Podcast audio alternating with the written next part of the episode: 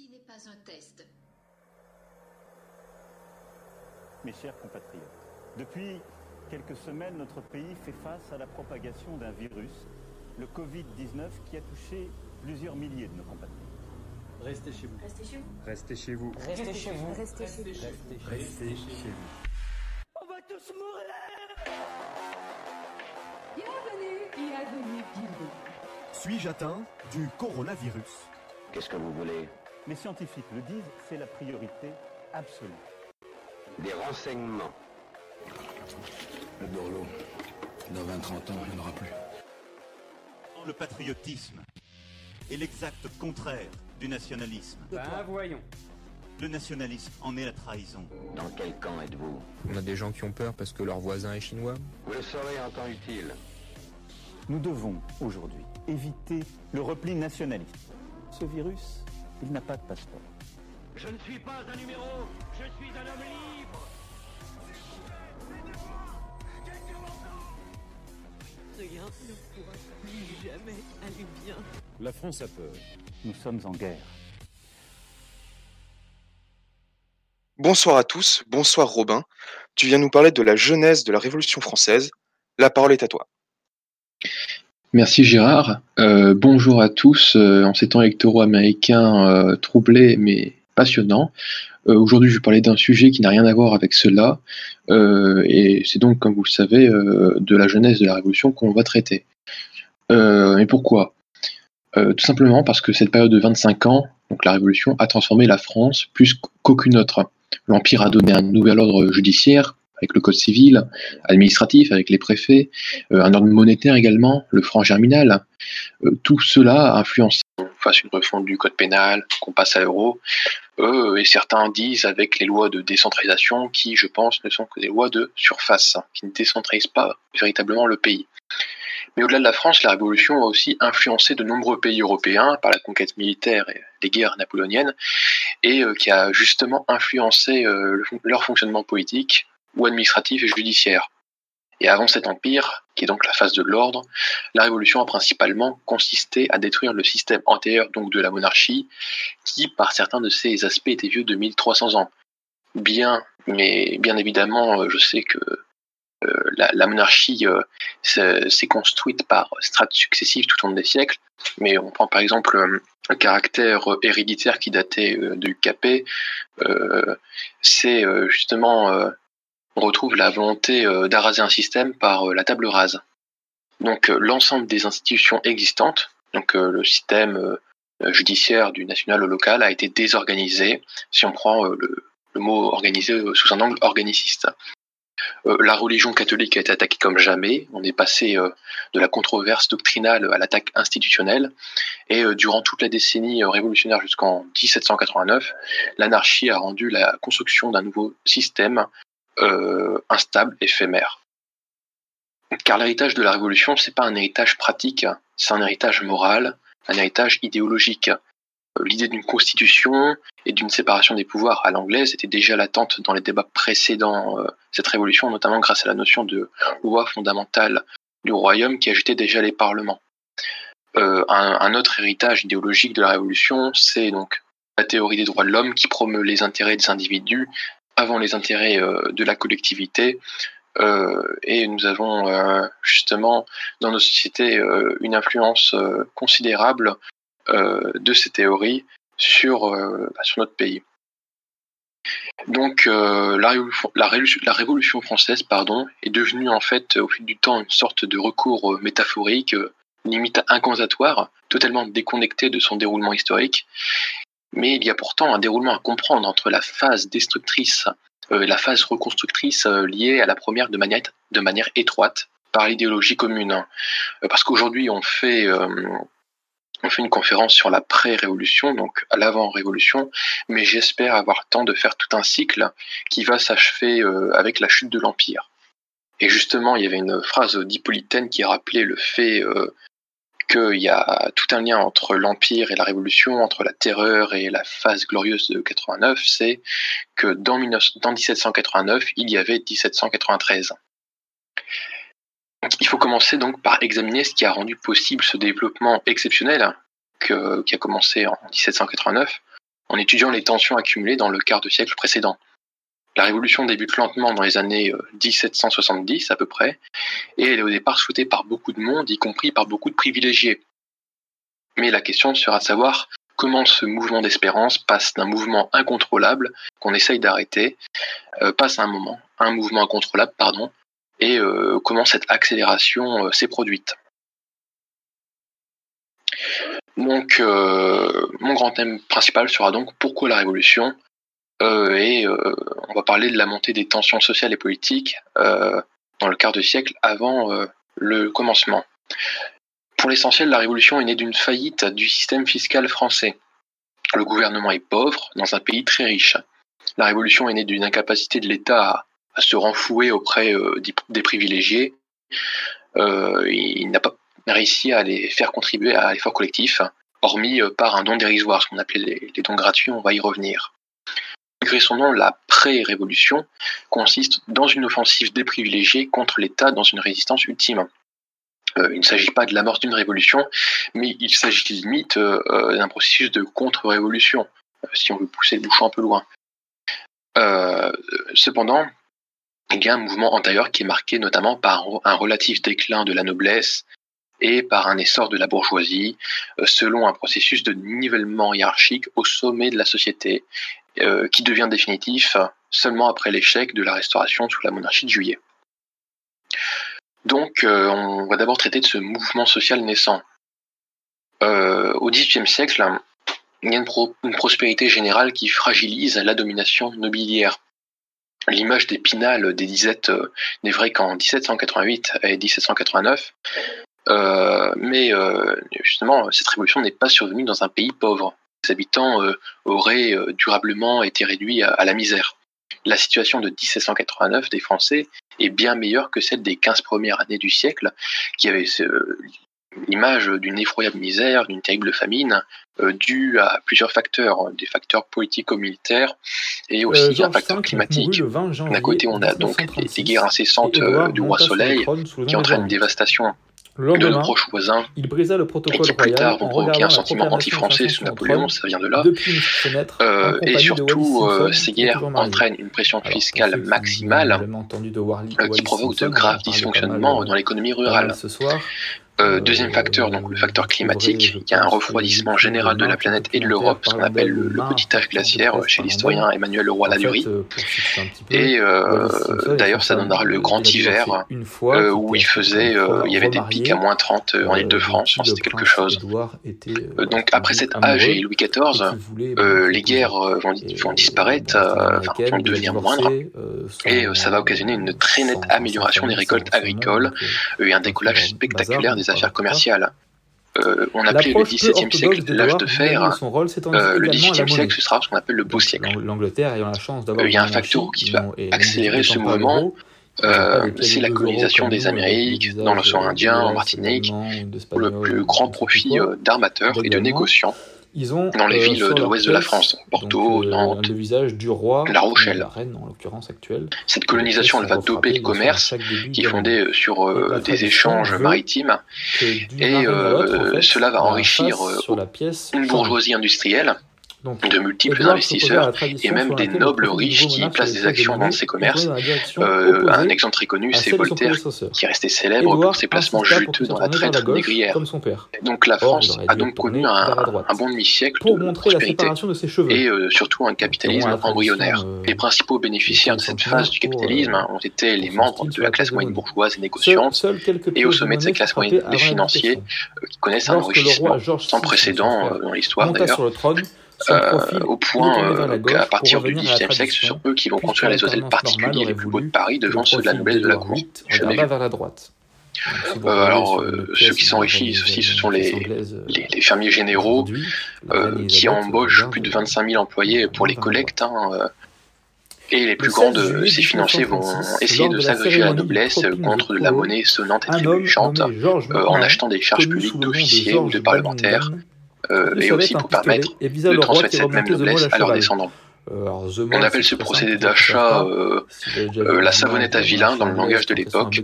Ça, ça va blanchir l'origine de ses parvenus. Qui remonte jusqu'à la place Trafalgar. Un autre fait social, c'est la domination numérique hein, des bourgeois sur les nobles dans les salons.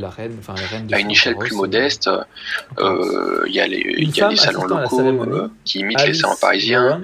Il y a aussi des sociétés de pensée, des loges francs-maçonnes, euh, et ces, dernières se développant toujours au début des années 1770 euh, et qui permet un brassage avancé entre élites nobles et euh, bourgeoises, mais qui sont tous les deux, on va dire, euh, rassemblés par euh, des idées de réforme et de progrès. Le, le modèle du XVIIe siècle entraîne donc une remise en cause du monopole.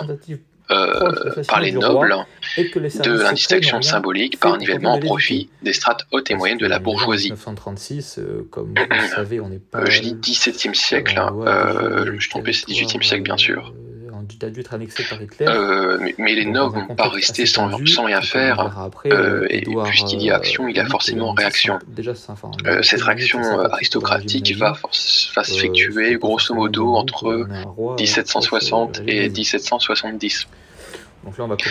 Et, le, cœur des tensions sociales euh, ce sera euh, la, propriété foncière qui est le moyen euh, de richesse et de, de, distinction de l'époque. Donc cette érosion lente de la domination de la noblesse s'éprouve également à la campagne, hein, donc, face à des groupes plus modestes. Bah, d'abord, dans quelques régions assez spécifiques, comme la Bretagne et le Limousin, il existe depuis euh, longtemps une petite noblesse noble, un héritage direct des seigneurs du Moyen Âge, qui sont devenus au XVIIIe siècle aussi pauvres euh, que, les paysans. C'est-à-dire que si vous voyez euh, un, limite un gueux se balader en Bretagne, c'est pas impossible que ce soit un noble. Petit rappel, le noble n'est pas celui qui, se distingue par la richesse, mais euh, par le titre. Mais ailleurs, en dehors de ces cas particuliers, les nobles continuent à être les plus gros propriétaires de la paroisse en termes de terre mais cette domination foncière est de plus en plus entamée, comme je l'ai dit, par des rachats de terres effectués par une petite roi, bourgeoisie des bourgades voisines, mais par aussi par la faction aisée et moyenne des paysans eux-mêmes. Ce qui fait que, en 1789, la France est le pays d'Europe qui compte en proportion le plus de paysans propriétaires.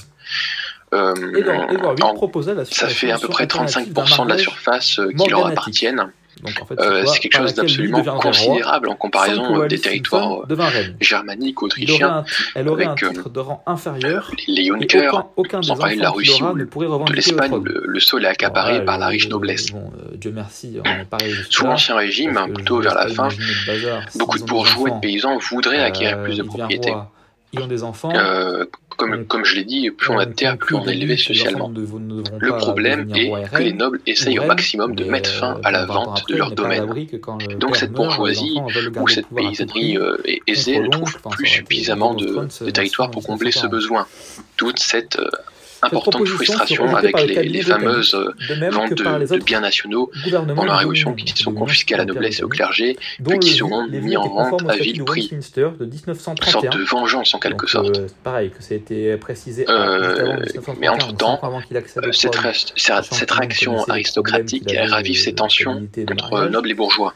Les nobles adoptent une attitude crispée qui est une sorte d'aveu de faiblesse, il faut le dire, une tentative de blocus social de la dernière chance pour endiguer euh, le, le flot, ce mouvement qui, les attrape. Des dominions, comme à et euh, cette réaction va, prendre deux formes principales, une forme foncière au village, comme on l'a dit, et une forme politique euh, dans les grandes villes. Alors, on va attaquer le, le, premier petit point, la réaction des aristocratiques au village. Les nobles décident de revenir en province pour ceux d'entre eux qui avaient choisi de vivre près de Versailles. Il s'agit d'une minorité.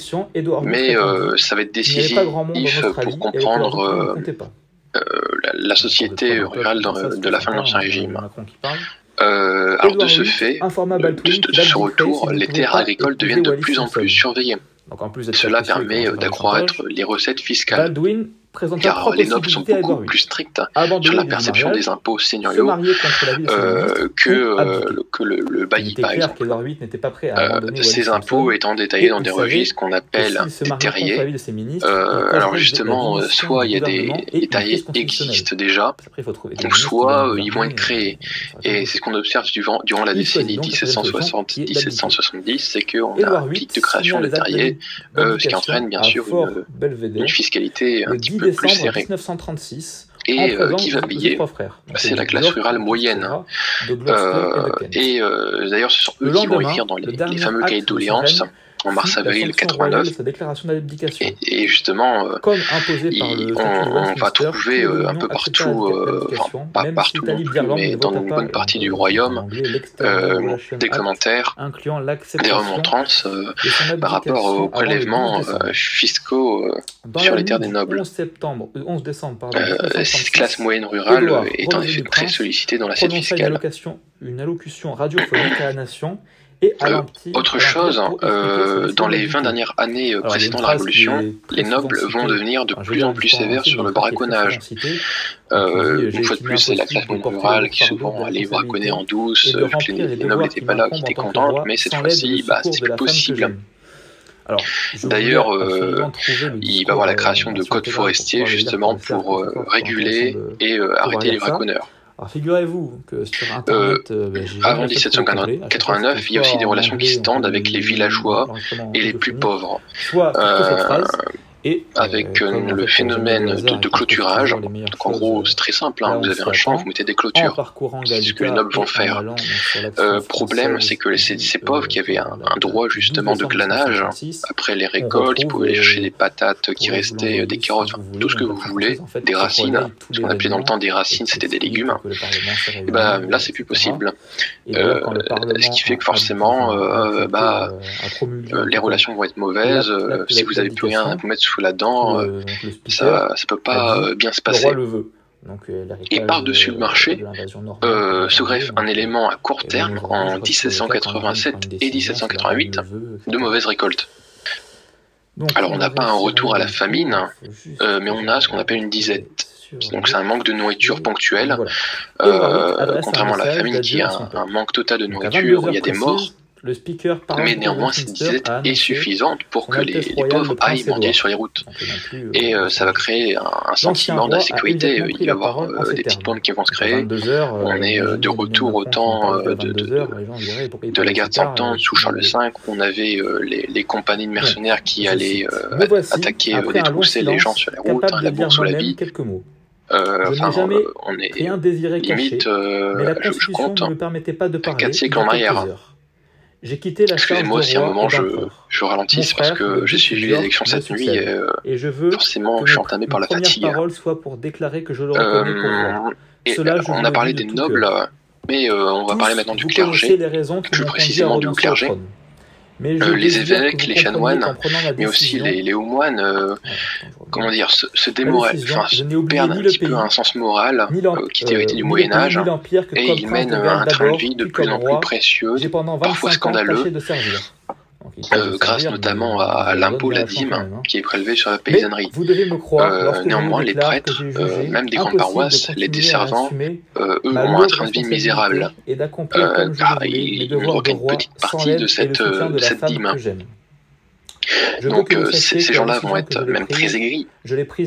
Parce qu'ils vont, servir, ils vont servir d'adjoint d'État dans la révolution de euh, 1789. Euh, Et déjà qu'on avait une sorte d'anticléricalisme qui était présent dans certaines provinces de France, en milieu urbain, euh, ben on va voir justement euh, des prêtres qui vont être, euh, qui vont être a heureux euh, de la constitution civile, constitution du clergé, euh, à l'image euh, par exemple de la l'abbé Grégoire qui lui euh, sera euh, comme la meilleure en, train de prêter serment euh, à la Révolution dès le jeu de pomme, facile on le voit sur le tableau de Jacques que David de premier plan. frère, grâce à sa longue expérience Euh, et euh, belles anticléricalisme va se renforcer en plus avec euh, la crise budgétaire.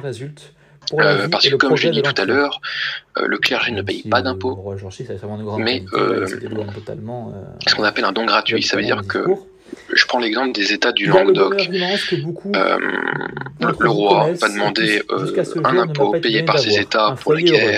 euh, pour autre chose, bah, pour tout ce que vous voulez. Et, cet impôt va devoir être voté. Et justement, euh, ce qui est voté par le clergé comme impôt, ce qui va être donné euh, sous une forme unique, bah, c'est avec le don gratuit. c'est et quand on compare ce que gagne les, le clergé et son nom gratuit, c'est dérisoire. Hein. Ça représente 1% de leur richesse. Donc il y a un réel souci justement de, des, de justice fiscale. Je n'aurais jamais permis qu'un tel différent euh, Ce qui fait que les bourgeois les paysans, qui sont eux un petit peu plus mis à contribution, euh, vont être scandalisés par l'attitude de ce clergé qui refuse de payer une part croissante euh, d'impôts euh, pour le bien, pour bien commun. En Angleterre comme dans le reste de l'Empire. De cela, je vous remercie. Donc après la réaction aristocratique au village, maintenant, celle qui se passe en milieu urbain, en ville. Donc euh, tout de suite, ça prend un volet un peu plus élitiste. Mais euh, mon sort car à euh, la race britannique. Des, noms ne travaillent pas. À celui de l'Empire. et si jamais dans l'avenir, mon frère. Il y, a une règle très simple pour être noble, c'est il ne faut pas, déroger. Il ne faut pas travailler de ses mains. À part euh, des exceptions comme euh, euh, la métallurgie ou la verrerie. Mais autrement, ils ne peuvent pas se faire chef d'entreprise. Mais sinon, alors comment font-ils pour justement pour gagner leur vie ah, Ils ont trois solutions.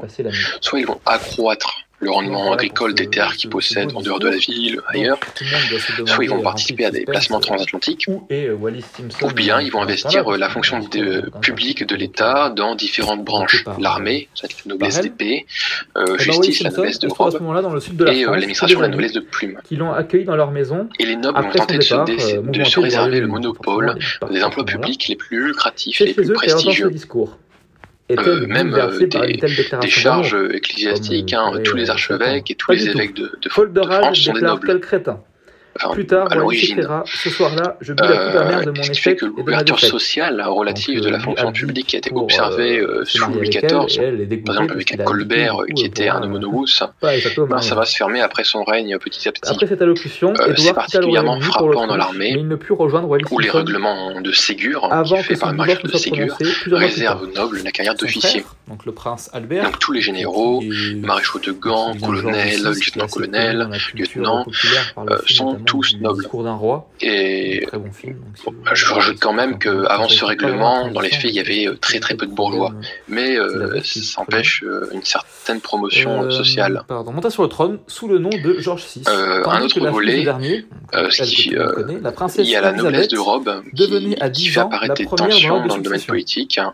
Alors, il faut savoir qu'elle est initialement moins, prestigieux, moins prestigieuse pardon, que nous les épées, mais elle s'est mise en tête petit à petit d'avoir un, rôle politique. Par exemple, il y aura des magistrats des parlements qui, par une sorte de fiction historique, se présenteront comme les porte-parole de la nation, y, euh, compris les plus modestes, et ils, vont en venir, on va le voir, il a discuté au pouvoir royal l'autorité politique grâce à une sorte de censure. On a donc une, sorte de lutte à mort entre l'autorité du pouvoir politique et le pouvoir des juges être hein. euh, le pouvoir des juges va être antagoniste au principe même de politique. Il va, bloquer toutes les réformes et le pouvoir sera inefficace. C'est une véritable bombe à retardement qui va finir par exploser euh, avec le blocage de toutes les réformes le Parlement, voulant de la dernière décennie avant la Révolution. Mais sinon, dans le temps court, les causes initiales de la Révolution française, c'est une crise budgétaire, une crise monétaire. Peu importe dans la, de la représentation commune, tout le monde a en tête le train luxueux de Versailles, baisse sur la dette euh, dans les dépenses. Alors, il est certain que les fêtes de Marie-Antoinette n'ont pas été une aide, mais 90% euh, euh, de si des dépenses ne sont pas représentées par ces gageries. Ce genre de gaspillage de l'argent public existait d'ailleurs déjà sous Louis XV avec la les Pompadour et la euh, Dubarry à la officiel fin du règne. On n'a pas attendu Marie-Antoinette pour euh, dépenser dans son prince fil la cour. pour Wallis Simpson qui ont poussé son, dans son Premier élément de crise, Nous allons voir euh, que selon une budgétaire, commune, l'amour connu, d'Édouard pour Wallis c'est le coup des guerres à et le rôle des anglo-saxons dans les difficultés euh, françaises. Donc première faute. Politique, dans c'est du euh, c'est sous Louis XV. Selon cette hypothèse, Alors Louis XV avait de grandes qualités politiques, mais du en point de vue de la dépense, euh, il, il pour n'a pas, écarter un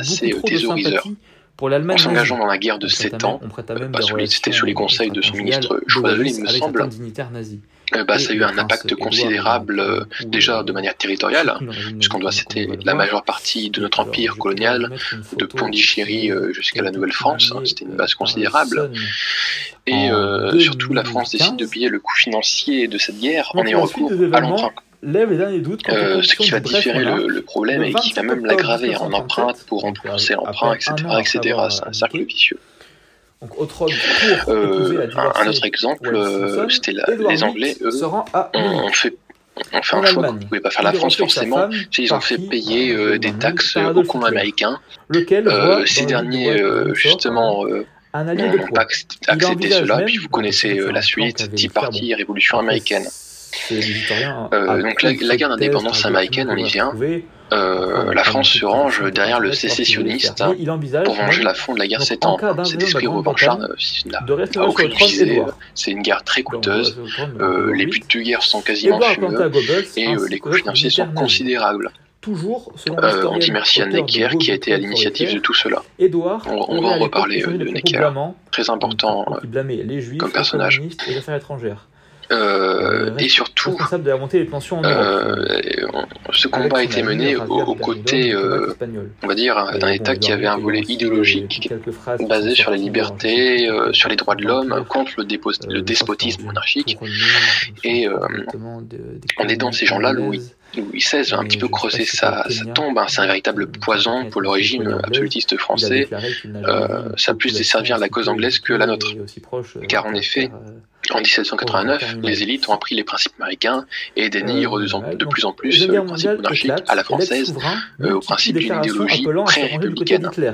Euh, l'exemple emblématique, euh, c'est Lafayette, hein, le héros des deux continents, qui va être un partisan de la Révolution, qui va durer en politique jusqu'en 1830, qui va être chef de la guerre nationale, euh, on a vraiment euh, des idées qui sont ramenées euh, d'outre-Atlantique. Et petit parallèle, le, 4 mars 1789, la Constitution américaine entre en vigueur et quatre mois plus tard, le régime monarchique s'ébranle en France. Après le coup des guerres et le rôle des anglo-saxons dans la crise, hein. notre parti s'arrête sur les scandales et les manipulations qui alimentent la crise rurale. Un mois plus tard, euh, en même temps que ce déficit américain ravit euh, la crise de l'État, euh, il ravit aussi la défiance morale de l'opinion à l'égard du roi et de la reine. Ces derniers se trouvent visés par des pamphlets dont on a vraiment du mal à s'imaginer la violence. C'est pire que les mazarinades. Le, roi est représenté comme un pourceau impuissant. Alors, je vais faire une petite digression. Par crainte de le voir euh, pactiser avec le, Churchill lui-même la plupart des gens, menaça, Édouard de juger en court quand, quand il voit Louis XVI, il, voit un, petit gros ou quelqu'un avec un emblon point. Il sera bah, pour ceux qui ne le savent pas, euh, je suis ravi de vous apprendre que Louis XVI euh, était un colosse qui, avait une bonne constitution et qui faisait 1m93. Voilà, petite anecdote. Pareil, François Ier, lui, il approchait des 2 mètres. Sachant qu'on a. Euh, quand on compare justement avec la taille moyenne de l'époque, ça doit être quelque chose. Hein. Euh, donc ça c'est pour le roi, et par contre la reine, bah, elle, est représentée comme une salope partouzane, hein, c'est euh, encore un euphémisme, hein. euh, avec des représentations euh, homosexuelles, avec sa famille. Enfin, dans une dégénérescence obscène. Ce genre de pamphlet va circuler dans les années 1780, sans que le pouvoir royal puisse les bloquer. Les colporteurs de village aussi transmettent ces pamphlets qui sont vendus aux paysans. La légende veut bah alors, à, qui profite le crime de lèse-majesté C'est à coup de chair un jour avant, avant 1789, euh, mais on trouve trois financiers principaux. Premièrement, euh, des magistrats qui sont très riches et que le roi, euh, entend faire payer, à qui le roi entend faire payer des impôts. Donc là, on va revenir sur de toute cette noblesse, c'est vraiment celle-là, hein, cette noblesse d'Europe qui prépare leur, leur propre mort quasiment. On le rappelle, la première cause de la révolution, c'est de supprimer les parlements provinciaux le duc de Windsor. Euh, deuxième point, un personnage à la postérité euh, pas des plus euh, élogieuses, hein, c'est le duc d'Orléans, le futur Philippe Égalité. C'est lui le plus grand financier. C'est le père du futur Louis-Philippe Ier, le cousin de Louis XVI, euh, le futur régicide. Il convoite carrément le pouvoir. Il se fait un financier de tous les pamphlets depuis euh, sa base, le palais royal. Hein. C'est près du ils ont du 10 rue Croix des Petits Champs, pour ceux qui connaissent. Et c'est vraiment là le, quartier général de la contestation. Euh, c'est d'ailleurs de là euh, que Camille Desmoulins, euh, le 14 juillet, va se mettre à rassembler des gens pour aller prendre la Bastille.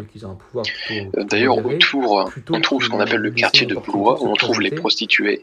Et la police n'ose même pas rentrer dans ces maisons closes parce qu'elles appartiennent, elles appartiennent aux frères du roi. Justement, ce personnage est franc-maçon. C'est le grand maître de la, de la grande loge de France. Et euh, il, a, espère même des familles pour déstabiliser le pouvoir. Il, on, a su qu'il achetait du blé en secret pour l'envoyer en Angleterre. Euh, pour ce, ce type d'un concentré d'anti-France, pour ceux qui sont déjà assistés à la première conférence. Et enfin, euh, les troisièmes qui financent, ils sont toujours là, les Anglais qui n'ont pas pardonné euh, la perte des États-Unis, parce que le roi anglais, euh, enfin, j'ai oublié son nom, je suis désolé, euh, n'arrivera pas à supporter la perte des colonies et deviendra quasi fou. Donc c'est le gouvernement anglais dirigé par Pitt, William Pitt, qui finance très largement les, loges, les sociétés secrètes, avec le duc d'Orléans et ces gens-là qui forment une, une élite libérale et anti-absolutiste. Euh, on en passe à un autre point. Lorsque le euh, d'Angleterre refusa de reconnaître l'Union, on parlait tout à l'heure d'erreurs euh, de Louis XV, d'engagement dans la guerre. Euh, on peut, on peut faire des erreurs. Le problème euh, justement qui va arriver, c'est qu'on va faire des erreurs en boucle. Un petit peu comme le gouvernement qui faisait des erreurs en boucle en février-mars pour gérer le Covid. Donc, euh, parce que là, on en, vient à l'échec successif. Les échecs successifs, pardon, des réformes fiscales d'insister au mariage. Alors dans un premier temps, donc, je vais commencer un petit peu ce récapitulatif en 1765. On a le contrôleur général des finances. Grosso modo, c'est hein. le ministre de l'économie, euh, vraiment grosso modo. Euh, donc il s'appelle Laverdi, il est issu du milieu parlementaire euh, et il, est issu même du, jansénisme, hein, qui est grosso modo une sorte de une sorte de, réforme et limites protestante sans la scission du catholicisme. Mais euh, il va essayer de, réviser la, base des codes fiscales des propriétés foncières.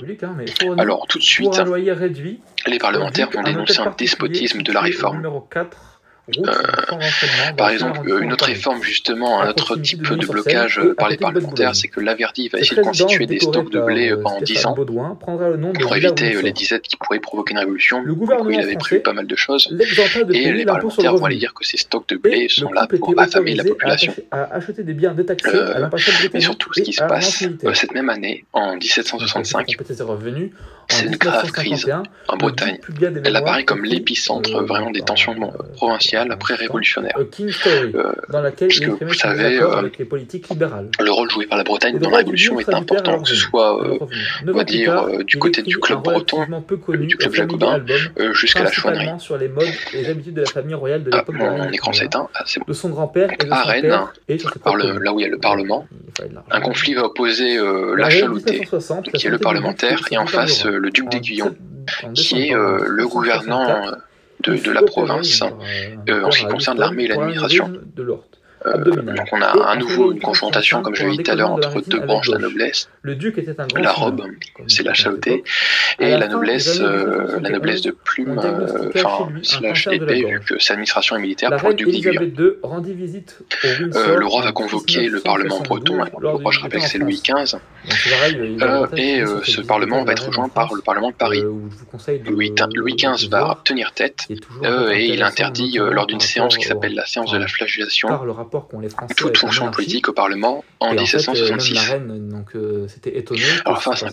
reine. euh, il en va sans dire Euh, la reine qu'une a dit nette après coup réaffirmation qu'elle de n'avait pas l'autorité vu comment monarchique le est peuple, nécessaire enfin, et cruciale. a pu guillotiner son roi en, Alors, ce qui- accueillant un, enfin, Il dans y un a- meilleur que Je- elle alors, je vais faire une, une nouvelle euh, digression.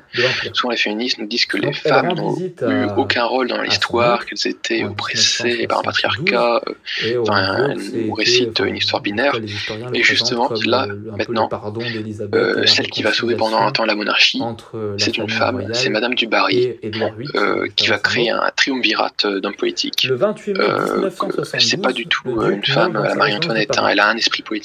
un d'un an, euh, d'un mois Donc, avant. Ce Trimvirat va être formé euh, du duc d'Aiguillon aux affaires étrangères, à la justice est renvoyé en Grande-Bretagne où sa dépouille est exposée l'abbé Terré, que euh, les, privilégiés vont se moquer, ils vont l'appeler l'abbé Vidgousset, en présence de la reine, euh, parce qu'il va, tenter de modérer euh, les profits des fermiers généraux.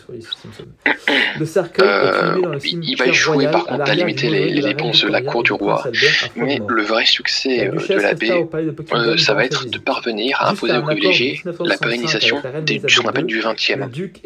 Alors il arrivait parfois pendant des crises formates des guerres, les rois levaient des impôts, exemple la capitation sous les 14, il va avoir, euh, après, ce qu'on appelle le dixième, ça va être euh, un dixième euh, du revenu qui va être pris pendant un temps, un temps court, et puis ensuite il va y avoir le 20e, donc un 20e, et c'est, le 20e était censé durer pendant, pendant une quinzaine d'années, sauf que justement, bah, il va réussir à le rendre temporaire. Bravo à lui. 60... Je trouve que c'était pas gagné euh, avec euh, la, la parlementaire. Euh, et les parlements sont debout face au triumvirat qui dure de 1771 à 1774.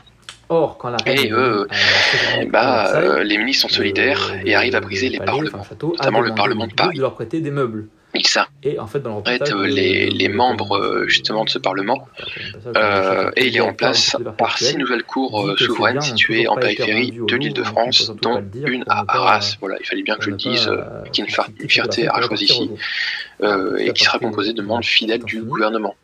Néanmoins, euh, arrive quand même à faire rentrer de l'argent dans les caisses, notamment grâce à la fermeté du roi, le 24 avril euh, qui, malgré son, grand âge, arrive à, euh, tenir le pouvoir le couple ayant euh, parce que Louis, euh, Louis XV se fait vieillissant et surtout euh, à la fin de son règne il est haï de tous vraiment il est détesté si on était si Louis XV avait été empereur il serait mort on en aurait fait une damnatio memoriae donc malgré ses erreurs et son intempérance euh, Louis XV va réussir à assumer ses responsabilités de chef de l'État et empêcher les privilégiés de laisser une anarchie politique s'installer. Donc on va conclure. Sauf que Louis XV bah, meurt en 1774. À conclure et donc vient son petit-fils euh, Louis XVI. Et malheureusement, nous avons pu voir son parcours. Louis XVI, là ça peut être la première euh, grande série d'erreurs. Il va pas avoir la fermeté de son grand-père. Il a brisé la logique vertueuse de ces trois dernières années, qui aurait pu éviter véritablement la révolution. Le. Le nouveau roi, qui euh, n'a que 20 ans, ordonne le rappel des parlements et la capitulation devant les privilégiés. Il me semble que Mopou, quand il a appris ça, l'Église. Il, a, donc déclaré euh, une citation très connue, c'était euh, euh, le roi veut que je lui perdre un procès de 300 ans que je lui ai fait gagner, qu'il en soit ainsi. Par son choix, a l'image royale, a abandonné son frère. Donc le, le est immédiatement remercié par Louis XVI. Et il est remplacé par un ministre aux Finances. Encore c'est l'homme de 100 ans. Un en il avec met en place une politique de libre-échange avec l'Angleterre. et il va rompre avec le, protectionnisme colbertien. Turgot est soutenu par des idéologues à la mode, hein, avec les philosophes tels que Voltaire. Ce soutien lui est précieux et il va lui valoir d'être célébré par l'idéologie euh, libérale qui commence à s'affirmer comme le père de l'actuelle dérégulation, à la fois anti-protectionniste mais aussi anti-syndicale, car Turgot euh, a essayé, sans y parvenir, sachant supprimer les corporations de métier. Bon, euh, il faudra attendre quand même la révolution et, pour parvenir à cet objectif hein, avec euh, Isaac Le Chapelier, euh, la loi Le Chapelier en 1791, puis le décret d'Allard. En revanche, Turgot essaye de diminuer sévèrement les dépenses publiques, plutôt que d'avoir recours à l'emprunt comme ses prédécesseurs. Mais malgré tout, cette tentative est un échec épuisant. En raison de l'aveuglement. Eh bien, la réponse est simple. Donc, comme on peut le voir avec qui En raison de l'aveuglement des euh, privilégiés qui qui refusent toujours de remettre en Les cause euh, l'empêcheront de faire certains trains de vie. quoi. Et Alors, euh, Turgot va proposer une idée révolutionnaire, un impôt sur le revenu, euh, précurseur, euh, car il sera euh, appliqué deux siècles plus tard. À nouveau, les privilégiés se solidarisent. Euh, et Louis XVI euh, accepte de favoriser le transvit de la Euh, cour par faiblesse et il sacrifie Turgot, à avoir Turgot. Et euh, donc là, il, quand même a, assez il, va nommer un nouveau ministre, le contrôleur général des finances, euh, Necker. Donc euh, qui va se lancer dans une politique euh, complètement démagogique. Donc euh, c'est un banquier suisse, Necker, sa, sa, femme tient un salon, et il représente véritablement la bien-pensance idéologique de cette fin de 18e.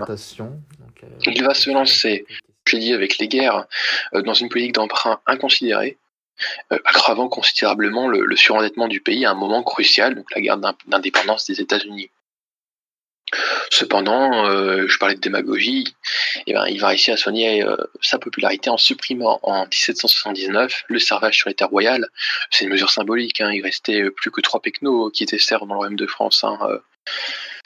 Cependant, eh ben, il va quand même être renvoyé en 1781 sous influence des parlementaires, toujours eux le compte rendu au roi, euh, justement, euh, que Necker fait au moment de son départ, en plus, il, est truqué et il masque l'énormité euh, du déficit budgétaire par sa faute. Je sais plus combien il y a de millions. Euh, je pense que ça va venir après. Donc euh, Necker saute et un nouveau arrive, c'est Calonne. Donc euh, Calonne, euh, cet illusionniste est ministre de 1781 à 1787. Euh, il a le, la, la, tâche difficile de régler la facture d'Amérique qui a été laissée par Necker. Alors pourquoi je dis illusionniste? Alors au début, il va commencer à accroître les dépenses de Necker et même plus largement, il va se lancer dans une politique de dépenses somptueuses. Il va faire des grandes fêtes pour rien. Et en fait, il a cru euh, qui pouvait euh, bluffer les créanciers ainsi, euh, les rassurer, donner confiance aux investisseurs. Euh, tout ça jusqu'au jour où les investisseurs demandent des comptes, qui va prévenir le roi, puis l'opinion publique d'une dette de 100 millions. Voilà. Voilà où mène la, démag la démagogie financière. Tout, ça en quelques années, il hein, faut le signaler. Et, là, il y, a, y, a, deux idées qui arrivent à Calonne pour régler le problème. Soit il relance le libre-échange, avec euh, l'Angleterre qui n'a pas du tout été un, bénéfice.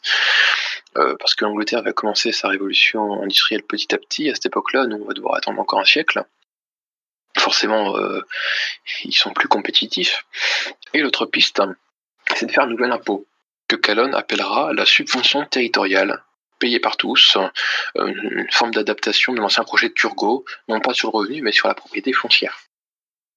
Alors, comme d'habitude, bis repetita, euh, qu'ils se révoltent, les parlements.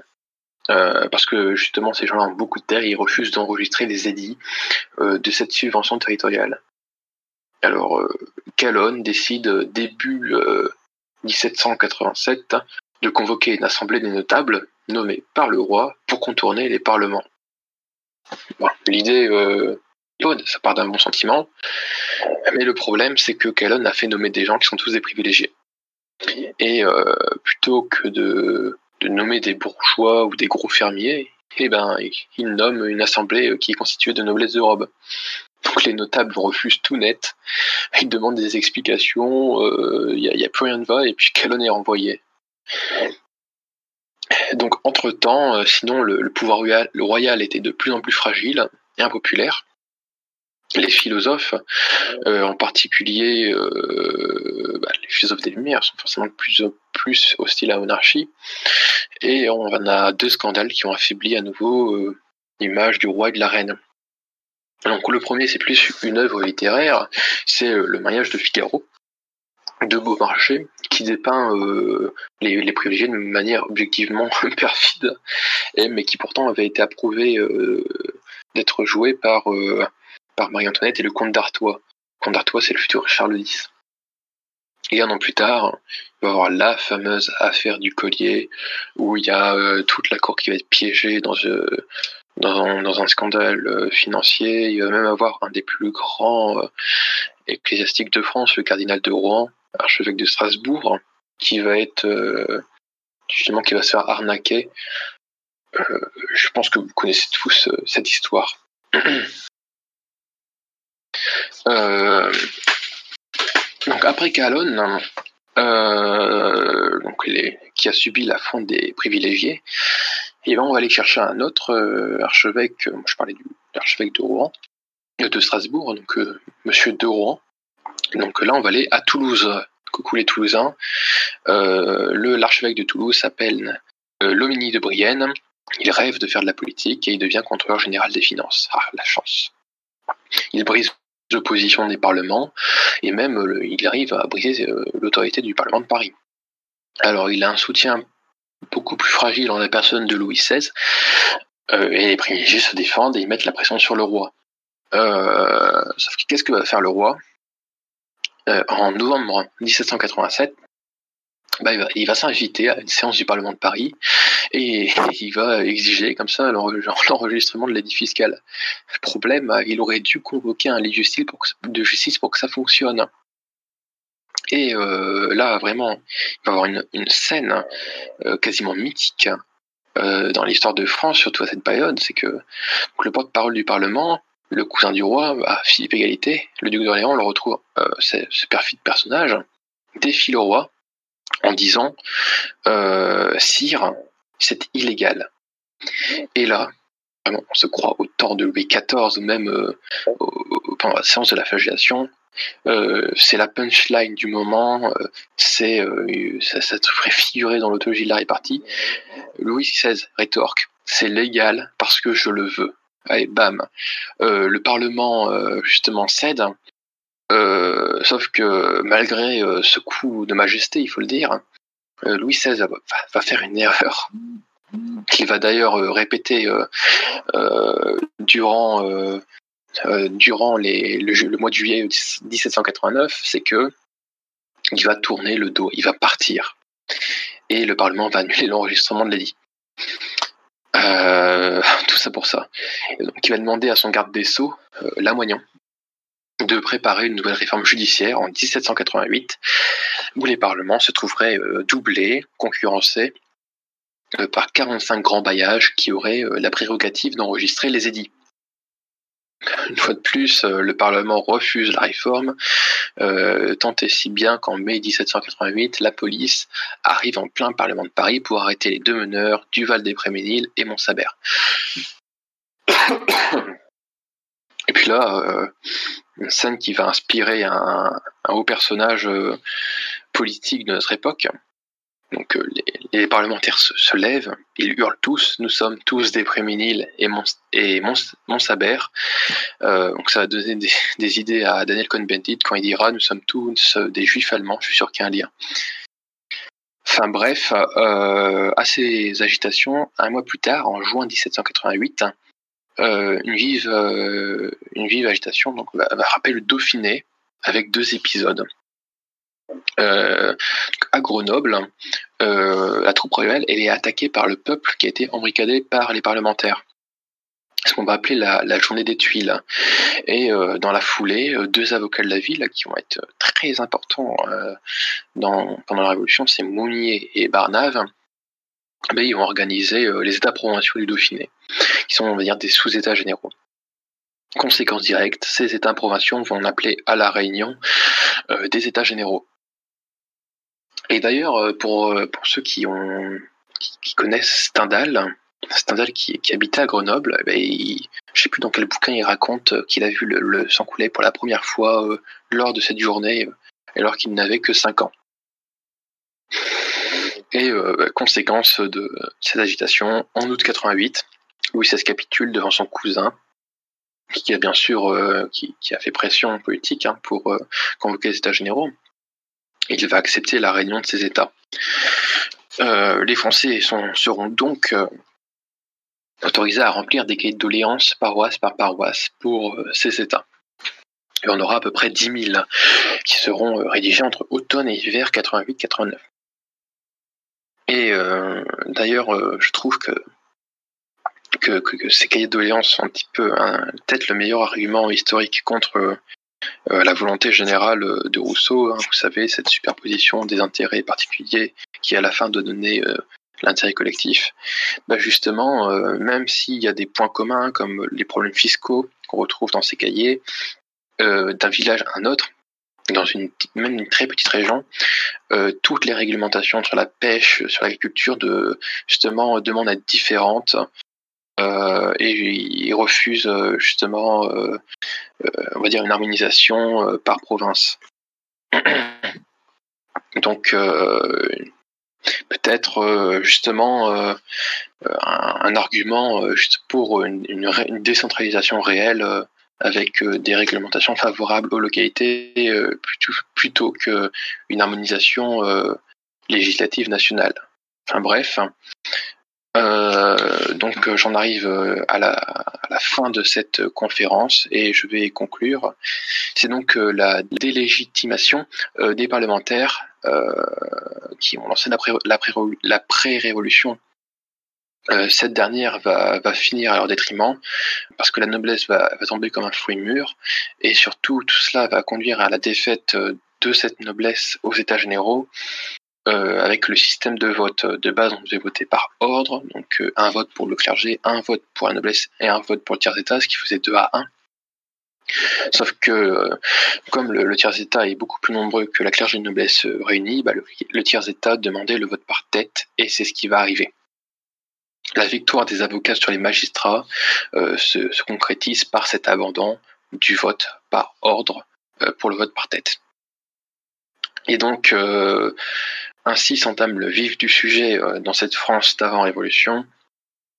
Euh, ça montre une fois de plus que l'histoire n'est pas monocausale, que c'est un ensemble de, répercussions euh, et de causes, et que au-delà de dire que c'est la bourgeoisie qui, a fait la révolution, il y a, des causes plus profondes, euh, que une montée sociale, il y a aussi un échec, il faut le dire euh, justement, euh, du roi Louis XVI dans sa politique générale.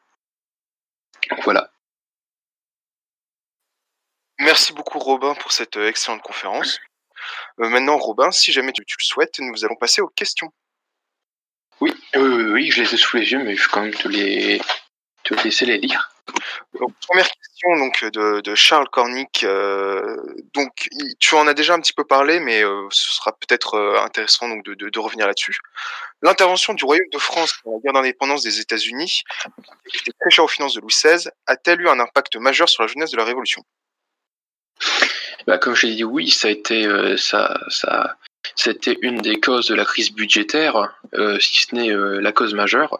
Euh, et puis, je crois que j'ai été, assez intelligible dans mon exposé, c'est que forcément, c'est cette même crise monétaire, budgétaire, financière qui va amener dans le temps court la Révolution française. Merci Robin. question suivante toujours de, Charles. vous avez parlé du braconnage. Le droit d'utiliser une arme n'est-il pas une des raisons de l'adhésion à la Révolution? Euh, alors, euh, c'est pas. Euh, oui, oui, en effet, il y a, des, paysans qui vont être, qui vont s'engager dans la révolution pour revendiquer un droit de braconnage. C'est pas une, c'est pas une raison majeure, mais en effet, il y a des raisons particulières qui ont poussé des gens à, à adhérer à la révolution. Alors, je tiens à signaler on a vu des nobles euh, adhérer à la révolution, on a vu des, paysans euh, adhérer à la révolution.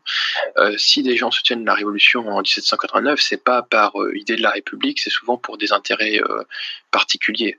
Donc d'où le, braconnage, en effet, question intéressante. Merci pour, euh, pour, ta précision, pour ta réponse. Euh, nouvelle question de Georges Billon. Euh, quid de la police du grain? Cette police a-t-elle vraiment existé? Sa suppression a-t-elle eu le même rôle néfaste sur le peuple de France que le disait Marion Sigaud? Ah, Marion Sigaud.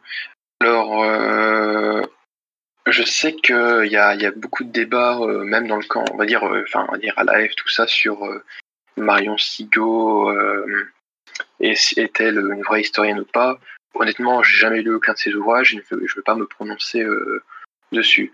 Euh, sinon, la police du grain, alors euh, j'en ai, pas, parlé. c'est lié à ce qu'on appelle la guerre des farines, il me semble. Et en gros, c'est le prix des céréales va augmenter et forcément le prix du pain va augmenter, il me semble, parce qu'on aurait supprimé une police, la police des grains. Euh, alors honnêtement, euh, je n'ai pas du tout approfondi ce sujet parce que c'est mineur. Euh, mais à mon avis, si le, prix a augmenté, c'est souvent, enfin, il y a eu beaucoup de, de, thèses d'histoire économique. Hein. Je parlais d'Emmanuel Leroy Ladurie sur le prix du pain pendant l'Ancien Régime. Et la plupart du temps, c'était dû au, à, à l'offre et à la demande, donc forcément aux intempéries, à la mauvaise récolte. Et à mon avis, la police du grain, oui, bon, elle, a, elle existait, oui, et sa suppression a, a eu peut-être un rôle néfaste, mais pas aussi, pas aussi grand euh, pourrait par exemple le dire Marion Sigaud, même si une fois de plus je le dis, je n'ai jamais lu Marion Sigaud, je ne sais pas ce que cette personne dans ce qu'elle dit. Merci Robin pour ta réponse. Euh, une question de Nicolas de Mulhouse. Peux-tu revenir sur les raisons qui ont poussé le roi à creuser sa propre tombe en rappelant les parlements? Ne se doutait-il pas qu'il lui mettrait des bâtons dans les roues, voire qu'il le ferait chuter? Euh, bon, je vais paraphraser un historien d'AF euh, en transformant une de, ses citations connues. C'est Louis XVI a, a, été trop bon pour ce qu'il y avait de dur en face de lui. Et c'était quelqu'un d'affable, mais qui n'a, je, je, je, le dire, qui n'avait pas de sens politique et qui était euh, parfois euh, justement euh, nostalgique du temps des parlements et du roi parmi ses États. et oui, en effet, Louis XVI, en rappelant les parlements qui étaient la lutte principale et contre enfin qui menaient la lutte contre le pouvoir royal et qui seront euh, la, la, cause politique majeure qui va provoquer la révolution, euh, il creuse sa propre tombe. Euh, il ne se doutait pas qu'il mettrait des bâtons dans les roues. Honnêtement, je ne sais pas, mais enfin, c'est juste, c'est une erreur politique, hein, tout simplement. C'est, enfin, malheureusement Louis XVI n'était pas aussi bien doté en, termes de pragmatisme politique que son ancêtre, euh, Louis XIV. Et euh, à mon avis, il était parfois, je vais pas dire naïf, mais crédule sur certaines choses qui pouvaient se passer euh, euh bah, en, politique en France. Il me semble que d'ailleurs que Louis XVI n'avait pas du tout envie d'être roi, qu'il était, voulait devenir serrurier. Euh, Peut-être que ça a contribué à son, un désintéressement de sa fonction royale. Merci Robin. Nous avons une question de Lucie de Paris. Tu as parlé d'une affaire du collier. Qu'est-ce que c'est? Alors, euh, l'affaire du collier, euh, c'est une affaire euh, d'escroquerie, véritablement, qui va avoir lieu. Alors, il va avoir, il va avoir Marie-Antoinette. Hein. forcément, c'est ça, à mon avis, qui va, qui va, qui va saper opinion, enfin, qui va saper sa réputation définitivement. Et euh, l'autre protagoniste va être le cardinal de Rohan, hein, voilà, le Rohan comme dans Seigneur des Anneaux, qui lui euh, est évêque de Strasbourg. en gros, euh, il y, a une dame qui va se présenter comme, on va dire, oui, on va dire l'ami intime de la reine. De la reine, je crois qu'elle s'est présentée comme contre la, la, Madame de Lamballe, qui était justement la vraie amie de la reine, et qui va rencontrer des joailliers parisiens qui va commander un collier d'une valeur euh, phénoménale, euh, je sais pas combien il fait. Euh, ce collier qui devait être vendu parce que ils étaient endettés. Alors, justement, elle va, elle va dire ah oui, je vais acheter ce, ce collier pour pour la reine, mais elle, va faire ce paiement par le biais justement du cardinal de Rouen qui est évêque de Strasbourg, l'évêque, l'évêché le plus riche de, France hein, en plus, hein, qui va s'engager à le rembourser euh, en X temps. Donc euh, le cardinal euh, signe le papier, il se fait livrer le bijou, donc et il va avoir un, un, problème. le bijou va être transmis à un, un faux valet qui, qui va prendre le bijou et euh, bah, et on va donner un faux à la reine, euh, ce qui fait que bah, tout simplement c'est une affaire d'escroquerie qui va, qui tout le monde va se moquer de la crédulité du cardinal et de la reine euh, qui ont été assez bêtes pour perdre autant d'argent dans, une affaire aussi pittoresque. Merci Robin. Question de Yann Ilan, je sais pas comment ça se dit, de Lille. Peux-tu nous confirmer que les Lumières telles Rousseau, Voltaire et Montesquieu ont préparé et formaté la maîtrise idéologique qui sera appliquée par la suite? Bah, Je pense déjà que c'est... Oui, euh, Rousseau, euh, Voltaire, Montesquieu sont euh, dans le courant des Lumières, mais les mettre tous à même côté sans nuance, c'est...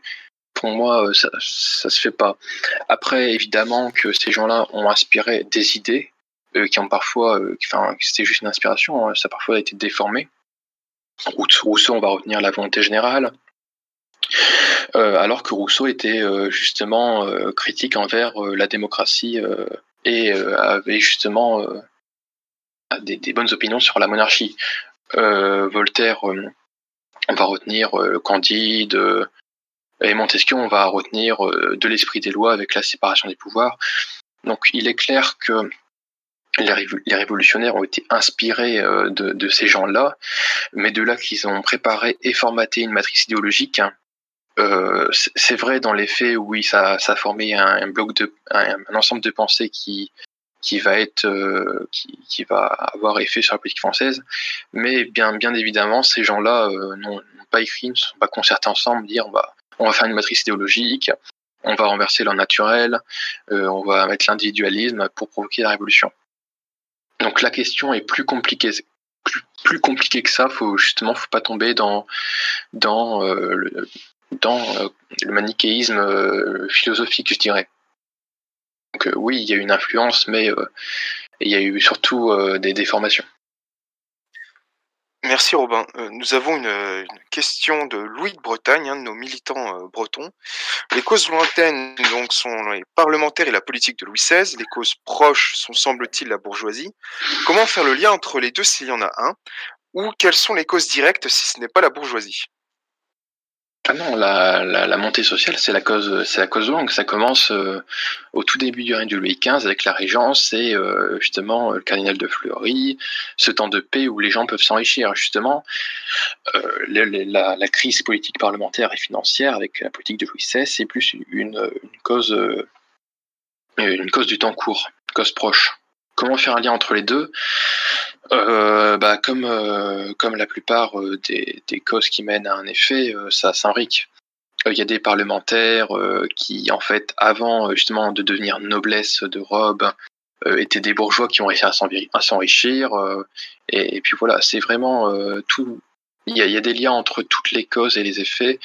comment dire c'est pas comme dans un arbre généalogique où il y a des bâtons qui descendent, c'est il y y a tout un imbriquement et euh, toutes des relations euh, entre euh, justement les enfin qui qui fait quoi, pourquoi ils font ça. Il y a, y a des intérêts qui qui convergent justement entre ces parlementaires, ces bourgeois et, et voilà, ça mène justement à des causes qui ont qui sont proches les unes des autres. Merci Robin. Nouvelle question d'un observateur. Hormis l'Angleterre, d'autres pays ont-ils stipendié des, des agitateurs? Louis-Philippe d'Orléans a-t-il été guidé par l'étranger? Hormis l'Angleterre, non. Non, non, non. Euh, c'est vraiment eux euh, qui ont, euh, qui ont fait des actions, on va dire, anti-monarchiques, anti-françaises. et la deuxième partie de la question, il y en avait une, il me semble. C'était, oui, Louis-Philippe a-t-il été guidé par l'étranger? Louis-Philippe? Euh, non, pardon. Euh, euh, Louis-Philippe, égalité. Ah, guidé par l'étranger, non. Financé, euh, assurément. Euh, Louis-Philippe, on va dire, c'est la branche des Orléans, il convoque le pouvoir, et il est animé par les, les idées des Lumières. mais qu'il soit commandé par l'étranger, c'est fort peu certain. Après, peut-être qu'il est commandé en son fort intérieur par des idées étrangère à l'intérêt national, mais c'est une, autre question. Nous allons terminer donc du coup avec euh, deux, deux dernières questions de Charles Cornic. Euh, l'impopularité de Louis XV n'était-elle pas en grande partie due à la marquise de Pompadour?